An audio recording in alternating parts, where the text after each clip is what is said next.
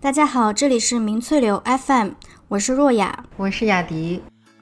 在这种很复杂的环境、社会环境之下，对每一个消费者或者是读者有很高的要求。你看到对方真挚闪烁的大眼睛在给你推销的时候，在服务态度非常热情的时候，不知道怎么拒绝。我的我的手机没带，但是这个手上拿着手机说我没带手机。一旦你让他选择了其他的，或者说我不再买这个东西了，有的时候会觉得自我的这种感觉就不完整了。但是呢，CK 还是仍然把它放到了一个很大的一面招贴画的这种广告。当时其实这个广告出来也是引起了很多的争论。而是说，如果这件事情发生了，就我的人际关系会发生怎么样的改变？还会有人爱我吗？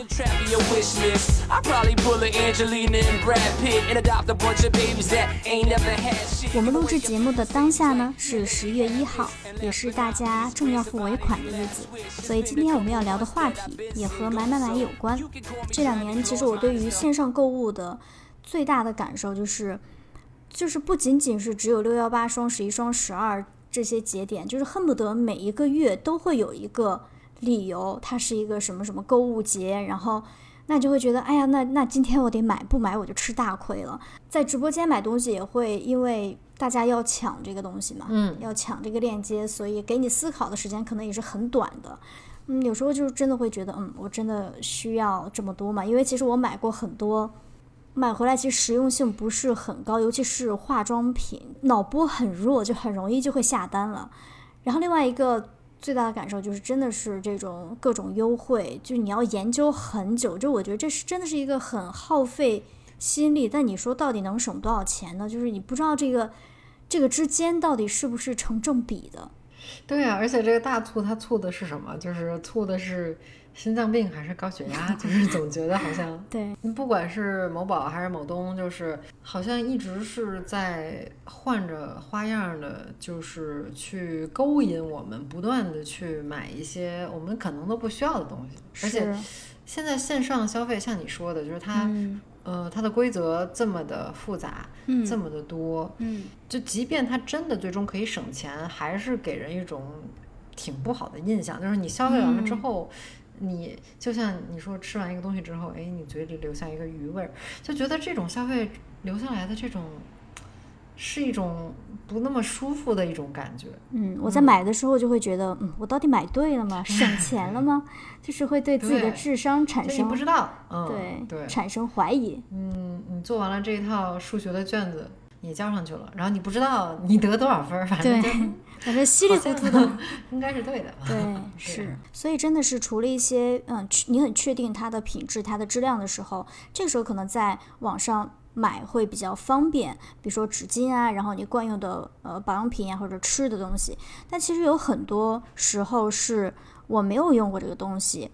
这个时候可能只只有走到线下店的时候，然后看到它、摸到它，有一个实物在你面面前，才会。我觉得这个时候线下购物就非会非常有优势，而且线下未必比线上贵。我觉得线上更便宜，这个真的有时候是一种固定的思维，其实未必。对对对，我觉得真的是线下的这种购物体验，它有很多线上是没法取代的那些内容。就像你说，你可以看到实物，嗯，就不仅可以看到实物，有很多店它是允许你试用的。就比如说像我，呃，前一阵儿开始去，呃，会去山里露营，所以呢要去户外店买一些帐篷啊、睡袋之类的东西。这种试用的过程，这个你是就是线上不可能有的。好处呢，其实对于顾客来讲，就是让你买的更放心。然后对于店里来讲，觉得这样也是刺激客户去说，哎，尝试各种的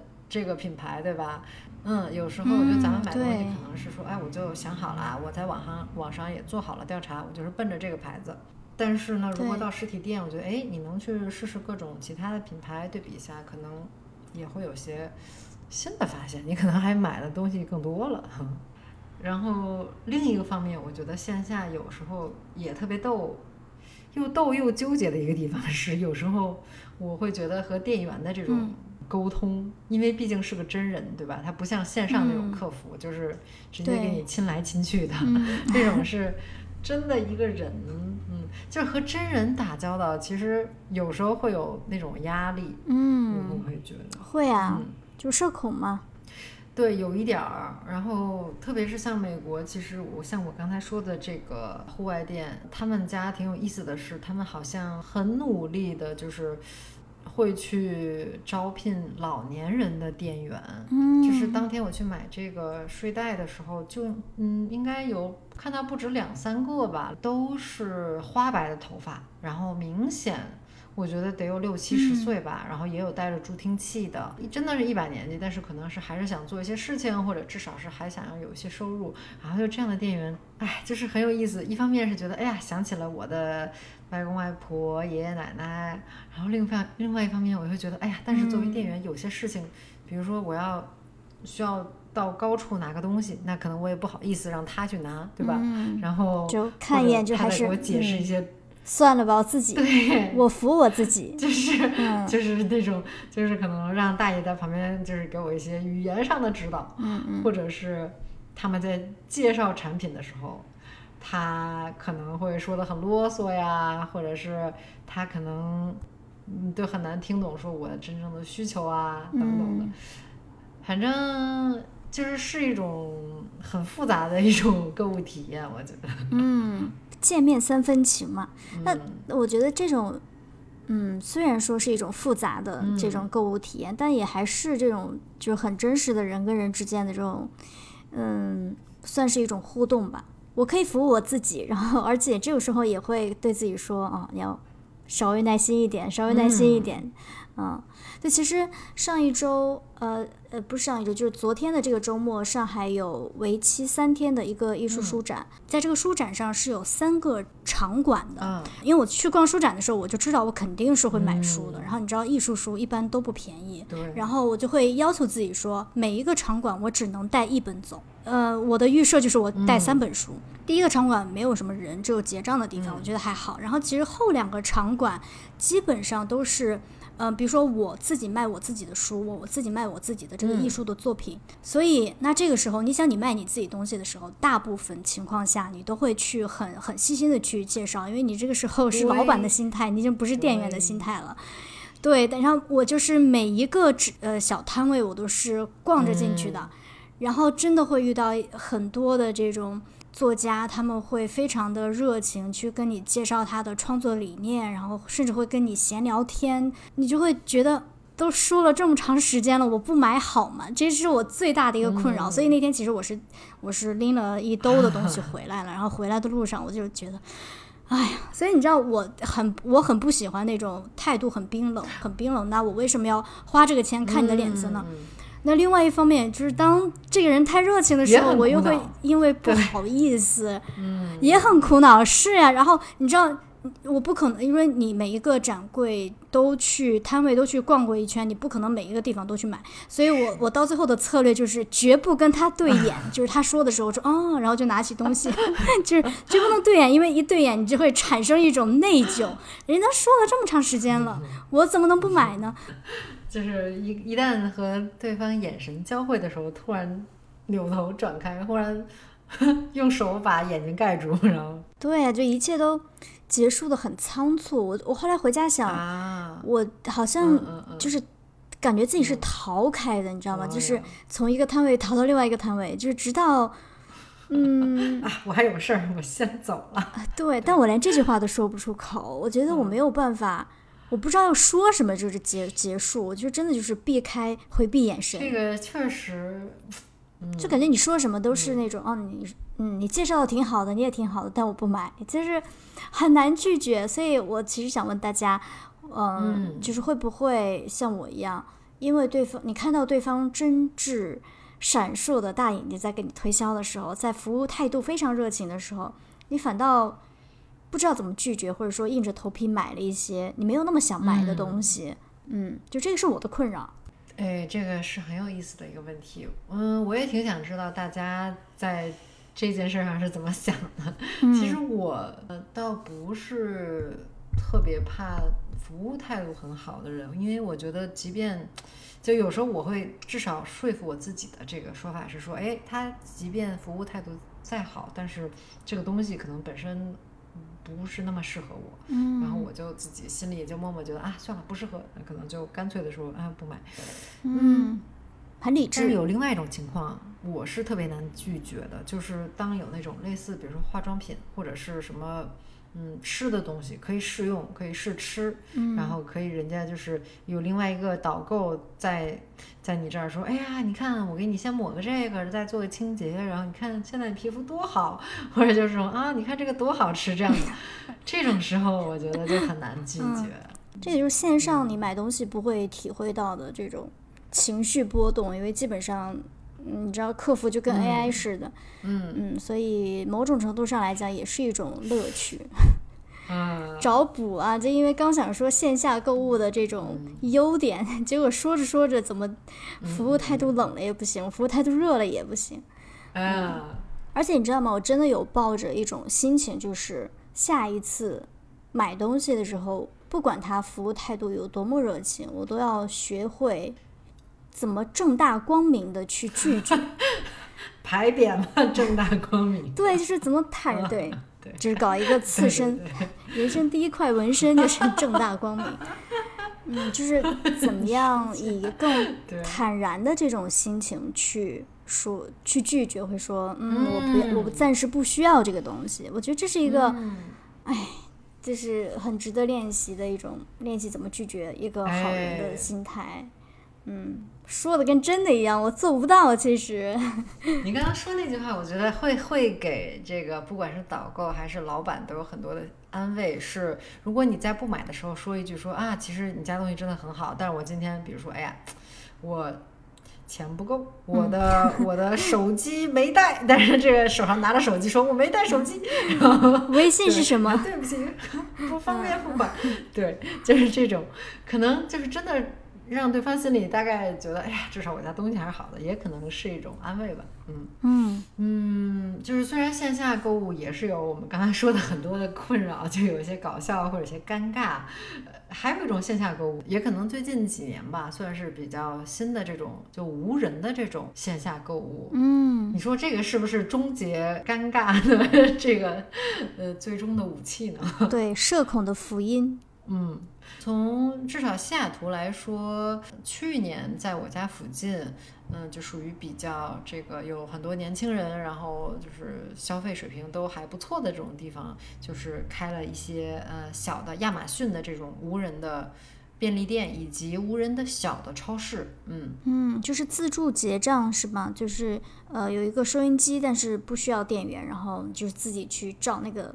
呃，二维呃条形码，然后自己去买单。不仅是没有人做收银，他连收银机都没有。哦，就你把东西往筐里放了之后，你直接出门，然后他就已经知道，他会之后寄给你一个账单，并且，呃，就是划你的卡，因为你已经同意了。当然，这是是经过你同意的。嗯，他会跟你说，你是不是买了以下这些东西？因为他就是整个。他的这家店的天花板上，据说啊，因为我也不是很专业这方面，它有无数个这个类似相机一样的东西，就是他在时刻在等于在监视你，就是你是从这个货架上拿了这个东西到你的筐里，然后对，你知道他，对我觉得这个之间它就是这个过程，它最神奇的是，因为有些东西你是你很有可能先放筐里，过会儿你又不要了，对吧？嗯。然后你就要要再拿出去，就等于这些，它每一个瞬间它都在记录，它都在追踪，嗯嗯，哇，那这个听起来感觉好先进呀，就是对呀对呀对呀，对，因为我刚以为是就是你要扫，就是你要自己去结账，想嗯，这个国内蛮多的嘛，就是 为什么要说这个？对，那那可是你从头到尾不用扫任何二维码吗？呃，扫码只是在进门的时候有一个有一个机器，就像就也是全就跟全自动，反正你就把你的手机往那一放，然后它就扫了你的这个个人的一个码，可能是对用来锁定识别身份你这个你这个用户的。然后你进门之后，它嗯，哦，就是你不需要任何做这种扫商品识别商品的这个过程啊，不没有，你就你就甚至反正。对，它就是你就放你不管车里也好，还是放在你的这个购物袋里。我看别人有放购物袋里，开始我就是我比较土，然后想说，哎呀，这放购物袋里，他能不能知道我这是我买的我买的东西呢？所以我就是还是把它老实的放到了拿了一个他们的购物车，然后放在购物车里。后来我就就通过默默观察别人，就假装我很熟练的样子，我发现人家就直接拿了一个自己带着购物袋，不是指定的购物袋啊，就是任意购物袋。对，你就直接把东西往袋里装就行了，然后出门就直接走出去。嗯嗯，就我不知道这个规模有多大。如果真的是那种很大的，然后又是这么方便，而且它，我就感觉很高科技的样子。嗯，是是是。对啊，我觉得这种店我真的可以，就是逛一整天，慢慢买。嗯嗯嗯。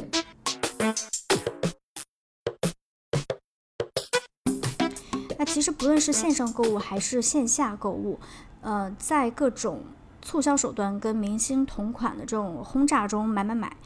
然后再包括现在其实动动手指你就可以贷得到款，所以超前消费这种现象也变得更普遍了，就会真的觉得啊，一年到头来我挣的钱真的是，我有更多东西，更多的东西还没买，就是钱真的非常不值钱。那其实针对这种现象呢？有一本书叫做《Work Consumerism and the New Poor》，工作消费主义和新穷人，它其实就讨论到了这个这个部分，就说我们从一个生产社会进入到了一个消费者社会，也就是说，从我们父母的那个年代，呃，社会更鼓励你去勤奋的工作，只要你是一个勤劳的勤劳的劳动者，那么你就会得到呃社会的这种认同。但是今天呢，不管你是九九六还是零零七。那如果你没有很高的这种消费能力，那不好意思，你你可能还是得不到某种认同感。所以说，今天的这种贫穷已经跟我们过去理解的，就是真正要去领低保的这种贫穷非常不一样了。就是今天的贫穷是一种新的体验方式，就是你不管挣多少钱，你都会对金钱有一种恐惧跟焦虑。嗯，比如说 Papi 酱他在有一档节目里面说，要在北上广实现财富自由。那你就要挣两到四个亿，所以这句话我觉得很有意思，就是它非常合时宜的出现了，出现在了现在这个时间节点里面，就是它某种程度上真的是反映了一个一个价值的导向。可能过去我们的父母那一代，他们就从来没有这个概念，什么叫做财富自由呀？所以说呢。对，那这本书里面，它其实也提到了人跟物之间的关系，我觉得是非常值得我们去反思的。就是，就是有时候会觉得，好像商家或者说各种规则、各种嗯渲染，给我挖了一个坑，然后我就跳下去了。就是有时候会不甘心，所以这本书也鼓励我们对人跟物之间的这种关系去做一个思考。里面提到说，物是。一种意义的载体，也就是说，我在买任何一个东西的时候，那当然除了卫生纸这些了，就是我在买很多东西的时候，这个东我并不是只是因为我缺这个东西，而是说这个东西呢，它承载了很多的我的审美、我的表达、我的这个身份的表达，然后我的消费能力等等，它已经变成了一个人的呃某种属性。一旦你让他选择了其他的，或者说我不再买这个东西了，那可能有的时候会觉得自我的这种感觉就不完整了。就是如果我今天不穿这个这个牌子的衣服，我就觉得我的存在好像缺了那么一点。就是当然了，我觉得呃，当然这本书它绝对不是说让我们去反抗这样一个消费者社会，因为事实上你是没有办法反抗的，它是一个很大的一个一个一个潮流。或多或少都会被推着走，但是呢，他是鼓励我们最起码要有一个 awareness，就是会有一个这样子的意识，然后带着意识去找到一个人跟物之间的一个恰当的位置，不至于完全的放弃抵抗，去做了物品的奴隶。那其实，那这个就是让我想到了之前武志红在做一个节目的时候，他就说到了这种。冲动消费和心理之间的一个联系，他提到了一个概念呢，那我自己是也是深有体会的。大致意思就是说，当你的生活中缺乏真实而深入的关系以及沟通的时候，就会很容易去买一些嗯啊昂贵的物品，很冲动，因为买东西本身，就像我们刚说的物跟人之间的这种关系，买东西本身一个很昂贵的包，它也是某一种沟通，也是某一种你向这个周围环境散发的这种信号。嗯，所以呢，如果可以发展现实生活中的这种更真实的、更深入的关系，那当你发现快乐和真实。在生活随处你都可以找得到的时候，换句话说，就是你的内在得到了更多的满足，或者你你在这个阶段会觉得自己大致来说还是挺幸福的，不大那么需要靠购物去带来某一种刺激和我们刚说的某一种表达。就是嗯，也的确，我有时候会跟我周围的朋友聊起这个话题，就是也也真的是会发现，在在情绪比较低落的时候，更容易上当。嗯，当你内心充盈的时候，不会有各种冲动性的购物啊，或者是其他的冲动性质的这种活动。就可能这种购物，或者说像这本书里说的，它是呃一种用来表达自己的一种方式，就是你买的这个东西和你身上所有的，或者是你希望你有的一种特质。可能是很相似的，可能有的人希望通过拥有一件东西来向其他人展示说，哎，我有一个这样的好的审美，或者是我有这么一种很正确的一种呃价值观。嗯，但是如果说当你真正可以和外界有一种更深入的。当然，这是前提是要需要长时间的这种沟通，有深入的这种互相的了解的话，你可能就不需要用这个身上穿的或者是你用的东西来告诉别人说，哎，我是这么样的一个人。嗯，是这样的。那冲动性的购物，我觉得也分很多种吧，就是我不知道你最先想到的是哪一种。我最先想到的肯定就是大笔的支付，比如说包啊、化妆品呀，然后其他的什么电子产品等等这种比较大额的支付。那嗯，在资源有限的情况下，没有经过深思熟虑，由于各种原因，不管是一种焦虑还是一种占便宜的心态，很快的决策了要花这个钱，那就要也要承担这个后果，就是你要在其他方面抠抠搜搜的，就是。这个就让我觉得，嗯，对，你是买了这个，可是你其实，在生活其他方面其实是牺牲了一定程度的品质的，嗯，哎，那按照你这个说的这几点来说，我觉得有一个特别符合这个冲动性购物的一种，比如说一类商品，嗯嗯，是什么呢？就是在那个超市。结账的那个地方经常会有些口香糖或者特别小的那种东西，我觉得那些就真的是完全符合冲动性购物。就是你说你真的就是此刻一定要买口香糖吗？一般大部分人来说不是，但是这种时候一般你就闲着无聊，我觉得哎这有一个小东西，然后我也能买得起，好像有一个也无所谓，就是不是一个一定用不着的东西。对，然后这种时候我觉得特别容易就冲动性买了，像类似这样的东西特别多，嗯，你就不知不觉可能人家哎这钱就流走了，然后月底说嗯不知道发生了什么，嗯，就这个可能是更普遍或者说更可怕的，因为你都不知道敌人在哪儿，嗯，钱就没了的这种感觉，确实。如果是买一个，比如说你花了好几千，然后花了上万去买一个大件，或者说买一个比较昂贵的东西，最起码你还是会肉疼一下，哎，然后你可能会在其他方面会稍微节制一些。但是，对对对，你知道，如果是这个钱流向了各种不明的这些渠道，就你自己没有掌没有一个把握的时候，今天花一笔你觉得不多，明天花一笔你也不在意，然后。但你知道滴水穿石呀，就是时间长了以后，我也刚才想到，哎，我们今天的成语真的是，嗯，太有文化了，小学生都会用。喂，对，嗯，我之前在国内的时候，得有两三年吧，每次的双十一，我真的都是非常认真的参加，不管不顾，我觉得哇。就现在在流行这个颜色，好吧，那我就买一个。嗯，斩男色、奶茶色之类，什么南瓜色、什么豆沙色，反正能吃的这种，明明是不能吃的东西，非要说成能吃的颜色。对，很可口的样子。嗯嗯，然后前两年又回到美国之后，我就发现，哎，好像是不是因为美国没有什么化妆的压力，我就完全不想买什么口红，或者是眼影，或者是粉底。这种钱就是没有花的必要了，对我来说。嗯，就是环境对于一个人要买什么，花多少钱买，是有着嗯非常直观的这种影响的。呃，我自己其实也对这个问题会有一些感同身受，就是对比伦敦跟一呃伦敦跟上海，呃这两个嗯都是国际化的大城市嗯来讲，对于穿衣。化妆的这一方面，也就是我嗯们说的，就是外貌。我今天要以怎样的面貌去去示人？其实大家真的注在伦敦比较注重的是实用性加美观性，最好它还能够便宜。反倒是如果我今天背了一个很贵的东西，我穿了一件很贵的东西，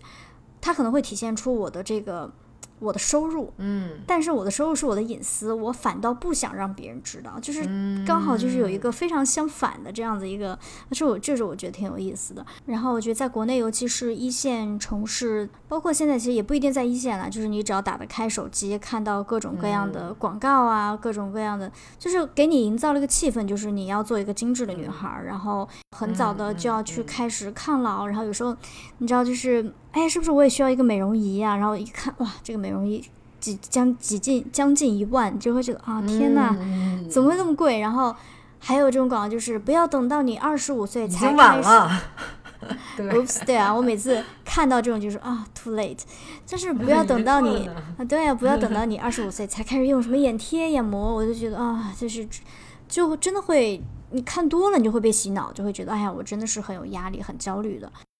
然后包括身材方面，就是真的，比如说亚洲国家可能普遍大家都会比较瘦、比较苗条，那这个时候，嗯，大家就会觉得，哎呀，我要有马甲线，我要有腹肌。当然那个是好看的，可是就是会有一一些这种嗯无形的这种压力，你会觉得我也要变成一个非常非常美，我一定要很美，我一定要很很很优雅或者怎么样。但是就是在呃。就美国可能肥胖率也会比较高，然后包括英国也会有这样的问题。但总之呢，就是在这样一个多文化的一个地方，他们会有各种各样的身材，因为人种不一样，它不是说所有的人都可以硬塞下塞进一个标准的，所以可能也有这样子的关系，所以大家会相对会比较比较包容。所以我也是觉得，就是在英国就真的是比较、比较放飞，对，就觉得无所谓啦，反正如果我这个身材，如果还要在那样的一个环境说哇我要减肥，要吃很少，别人就会觉得你 你疯了吗？然后那如果在国内的话，就会觉得、很正常呀，那就减减吧。而且容貌焦虑本身其实也并不单纯，就是不是因为担心变老了、变丑了、变这个身材走走中了这个本身而害怕，而是说如果这些事情发生了，呃，别人会怎么看我？就我的人际关系会发生怎么样的改变？还会有人爱我吗？就是其实是我觉得更深的是对这只这个事情这件事情的担心。嗯，对，就是很难拿捏，就是在别人对自己的意见和自己对自己的看法之间，这两者之间它肯定有区别。那它的区别是真是假？就是是不是别人看到的你就真的更客观，还是说你对自己的了解是更细致？这个就是很难说的一种感觉。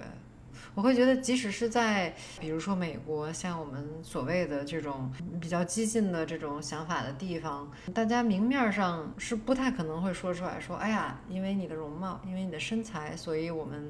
不喜欢你，不接受这样的人，就是明面上不会这么说，但是我觉得心理上就是。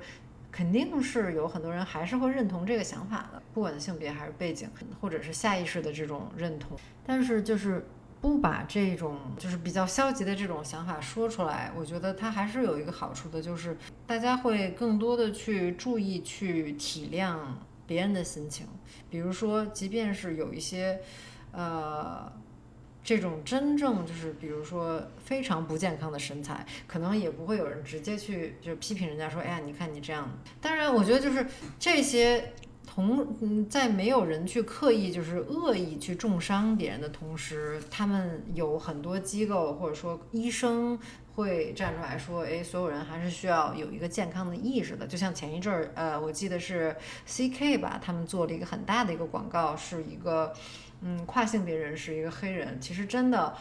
呃，就是从客观上来说，他那个身材就是不是那种健康的。胖，因为我觉得胖也分比较健康的胖和一看就真的不是健康的胖，但他那种样子，我觉得真的就是不不算是就肉眼上来看不是很健康的胖，但是呢，CK 还是仍然把它放到了一个很大的一面，我记得是纽约的一堵墙上吧，有一个这种大型的，呃，招贴画的这种广告，所以。当时其实这个广告出来也是引起了很多的争论，就是你可以想象，作为一种大的这种服装品牌，它如果把这样的一个形象作为一种，比如说意见领袖或者是一种引导这样的形式放出来，那会给呃社会上，特别是像比较年轻的人一种什么样的影响？我觉得这也是很容易。很容易产生这种理解的误差的一个地方。嗯，其实国内现在也会有越来越多的这种品牌会邀请，呃，更多身体 size 跟样貌的人去的模特去做广告。嗯，比如说内衣啊，然后呃瑜伽做瑜伽的运动衣啊，这些过去可能就会请那些我们印象中标准的这种模特，然后曼妙的身姿。但现在因为女性平权。或者说女性意识的一种觉醒，对，然后以及它也是一个很很好的一种引导，去引导这个社会对于身体不同，就是对于身体的不同，就多样的这种审美或者说一种包容性，我觉得这个从这个是非常非常正面、很积极的这个作用的。对，当然像你刚刚说的这个，就比如说像你在那么大的一个呃。海报上面、广告牌上面去找了一个看起来就不是健康胖的这样一个身材，从政治正确的角度来讲，当然非常好了。但是呢，你要从科学的角度来说，确实就是不管你政治有多正确，你当你体重超过多少多少的时候，那就是会招来更多的这种疾病。那是不是？在这个里面要去找一个更更好的一个或者更恰当的一个位置，就是你可以找一些，啊，就是这是一个顾此失彼的一种，这真的很，嗯，对，就很难拿捏。对，这个尺寸是非常难拿捏，而且这个话题也是相当敏感的。但是从个人的角度来讲，我觉得当然去去包容、去欣赏不同的身体的美是很好的，然后也希望在各种情况下大家能够接受自己的。或者说，至少我能够接受我在不同情况下吧。可是，我觉得当是体重超过一定的标准的时候，当我可以改变的时候，对那我就不能再。那我会不会说，哎，不行，那我就是要爱任何时候。但我这时候已经二百多斤了，就是对对对，所以就是我觉得，在这种很复杂的。环境、社会环境之下，就是对每一个消费者或者是读者有很高的要求。就是你自己心里要首先要知道，有些东西可以不分对错，但是另外一些东西是有对错。就像比如说医学上是是有标准的，就什么是健康，什么是不健康。对，这些是比较死的东西。然后那它和嗯，比如说审美上的那种是是完全两种系统。所以说是。就大家心里是不是能去理解这个？这个，这咱就不知道了。可能每个人有不同的想法。嗯，对，就是在呃每一个阶段、各种时候的，嗯，各种价值观的导向，对于一件事情看法的导向，其实是越来越多了。嗯，不仅仅就可能从各个层面的这种，嗯嗯，这种引导，确实这个时候会对我们提了更高的要求，因为他的。这种导向不见得是对的，所以说类似于这种，比如说，嗯，我希望大家能够接受更多身身体尺寸的，但是它是不是是应该有一把尺呢？就是它有一个刻度，就是你不能超过这个，在这个范围之内，你不愿不用对自己太过于苛刻。嗯，我们刚刚前面说了一些消费心理，提到了冲动性的购物，提到了。那其实也提到了买很贵的东西，刚刚好像买贵的东西就是负面的，我很怕会给大家造成这样的一个印象，所以我想问，你觉得什么东西是值得购买的？就是价格是你你你对价格的这个考量是占了多少的成分呢？这个问题真的是我觉得是值得不断的去更新自己对自己的认识的，就是通过这个问题。嗯，我觉得最近几年我会在买一些稍微贵一点的东西的时候，我还是会问自己的，就是这个东西你多久用一次？嗯嗯，或者是说这个东西是一个。呃，你自身能真正体会到它的好的东西吗？就是举一个例子，就是说，比如说买一个锅，那我这个锅它可能是每天或者是每周我至少要用到的，而且它真的是让让我觉得，哎，我做这个吃的就是。会更好吃，然后它可能会有一种焦香的味道，或者说它的温度能达到多少，能让这个食物熟得更快或者更均匀等等，就是它是我自己能够享受到的好，就是这种是我特别，或者说我觉得我愿意为之去，嗯，付出一些比较高的价格的东西。对，嗯。嗯，相对来说，可能如果说是。相较于那些其他别人能看到，但是，呃，我自己，比如说可能是，就举例子来说，哎，好看的鞋，可能觉得哇塞，我经常会看到别的女生穿的，我觉得哇，那个鞋真的很好看。但我又转念一想，我想说，嗯，穿在脚上应该很疼吧？或者说，就是这个东西不知道真的用在自己身上什么感觉？说葡萄是酸的，咦，对呀，就是这种，就觉得哎，我是否自己能够。当然，我也相信有很多人会觉得，哎，你穿在身上，你变美了那种感觉，那也是你能够体验到的一种好。嗯，对啊，所以我觉得在不同的时候，可能，呃，即便是我这同一个人，也会有一些不同的需求。但可能最近最近来说是这么一个状态，就是想要买一些结实的，能够呃用很久很久的这种，也不太会变质的这样的东西。嗯，哇，结实。你有什么？你在这方面是怎么想的？对，对我就是真的很怕给大家造成一种昂贵就是冲动性消费。当然，我们也刚说了很多便宜的冲动性消费。就是我其实我妈妈就是一直会给我一个观念，因为我妈她年轻时候就很爱漂亮，她现在也很爱漂亮。就是她的一件衣服，在过去她可以花几个月的工资去买一件大衣。嗯，但是呢，这件衣服它是可以穿到今天，甚至可以给我让我穿的，也不过时。我觉得，那你要是换算成每一天的话，那这可太划算了。所以我可能这一点是会跟你对，所以这一点可能我会跟你有一样的这种想法吧。有时候甚至买东西要买的少而精，而不是又便宜又多。我买了一个很贵的这个外套，这个大衣，但是我因为它贵嘛，所以我总得想，我为什么买这件贵的，不买那件贵的？但是所以我是注入了很多心血，跟我觉我肯定是抱着一种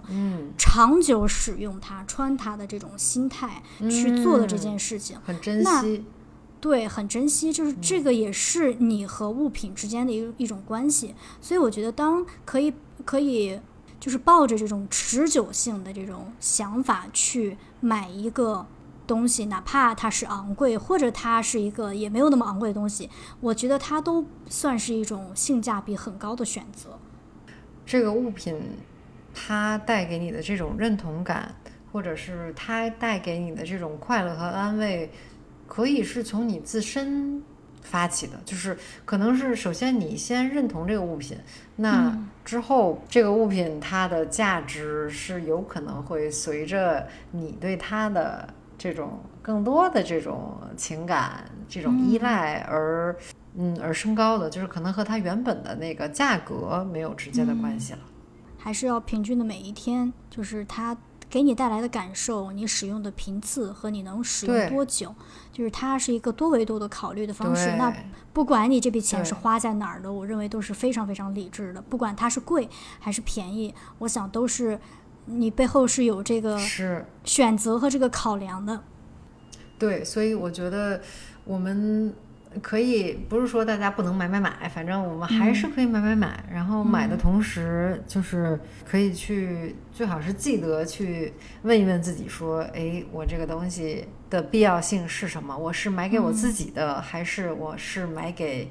别人看的？就是如果对，如果有一天这个世界上就只有你一个人了，没有任何其他人类，嗯你还会要这件东西吗？嗯，也想问问大家，就是你觉得什么东西对你来说是非常值得购买的，以及你比较失败的一次或者几次的购物体验？购买对，对，买了之后就后悔了，买了之后我喜欢还不如不买。，我喜欢听失败的故事，嗯，告诉我我不是一个人。好好，我也是，我也是。嗯，对，好，好的，嗯，那这期就到这里，拜拜，下期见。拜拜。